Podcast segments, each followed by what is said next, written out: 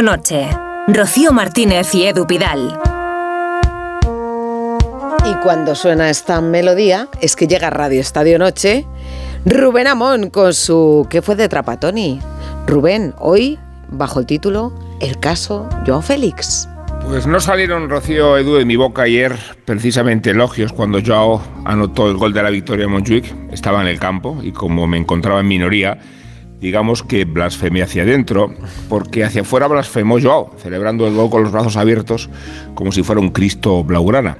Y podemos entender sus razones, el gesto exorcista, la reivindicación que pretendía llenar la hipótesis de un contrato fijo si es que hubiera caja y ganas en las arcas del Barça. Decía Ayuso que en Madrid no te encuentras con tu ex, pero en Barcelona nos hemos encontrado con el amigo Félix y hemos constatado hasta qué extremos se gestionó mal la oportunidad de un futbolista talentoso de mérito de todas las partes, de la indolencia de Joe, quiero decir, y de la tiranía de Simeone, cuyo ánimo de venganza dio la impresión de trasladarse este domingo a una suerte de consigna a los soldados rojiblancos. Perseguían al traidor por todo el campo.